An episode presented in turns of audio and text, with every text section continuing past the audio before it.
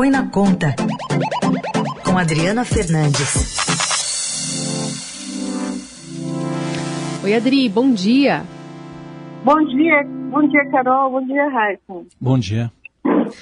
Uma grande polêmica se lançou aí no debate público em relação a uma notícia que você deu essa semana, falando sobre a receita, dizer que só rico é que lê, e o livro pode perder uma isenção com a unificação tributária que está em discussão ali pela Receita Federal, nesse projeto de fusão de PIS-COFINS. Aliás, é tema inclusive de editorial hoje do Estadão. Como é que a gente pode olhar para essa visão torta que teve a Receita Federal, para não dizer infeliz?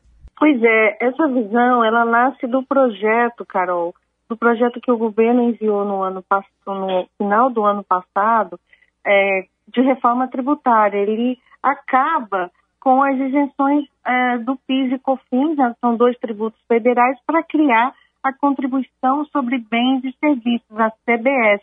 Essa CBS, a ideia é que não tenha isenções tributárias, fica, ficaram algumas né? E que, uma das que acaba é justamente aquela para livros. Isso na época gerou polêmica, mas agora a Receita, ela, num, num documento chamado Perguntas e Respostas, né, qual eu tive acesso, ele, a Receita diz que livros podem perder a isenção tributária porque são consumidos pela faixa mais rica da população, acima de 10 salários mínimos. E que com a arrecadação, a Receita diz que o governo poderá focalizar em outras políticas públicas, como já ocorre em medicamentos na área de saúde e educação.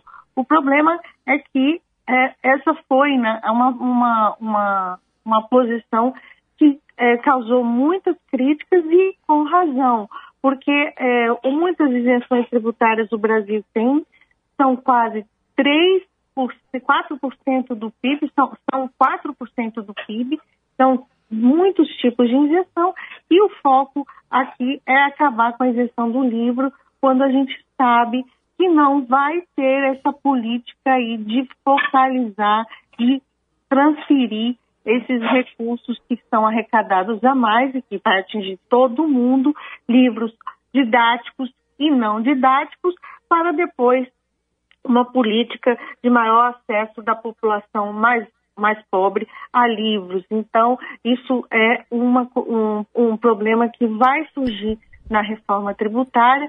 Os, os formuladores da reforma tributária, eles é, ficaram é, é, chateados com, com, essa, com essa notícia, porque ela impacta e ela travanca, é claro, a, a, o apoio à reforma tributária, porque eles defendem que um tributo sobre consumo, como é a CBS, ele deve ter uma alíquota única para todo mundo e uhum. acabar com todas as invenções, mas a gente sabe que isso não, não vai acontecer. Muito bem, tem mais informações sobre esse tema para você é, ler também no portal do Estadão. Adri, obrigada, viu? Até semana que vem. Até semana que vem.